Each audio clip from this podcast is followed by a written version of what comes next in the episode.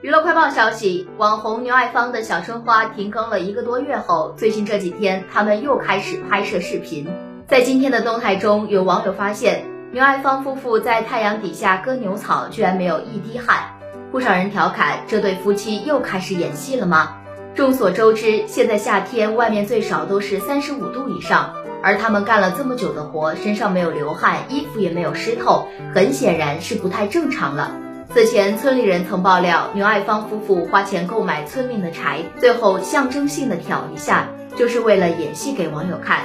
今年三月，小春花在他们县城的医院产下了二胎儿子。由于进手术室时全程没有拍到小春花的脸，再加上她怀孕时没有什么肚子，很多人猜测小春花很有可能是假怀孕。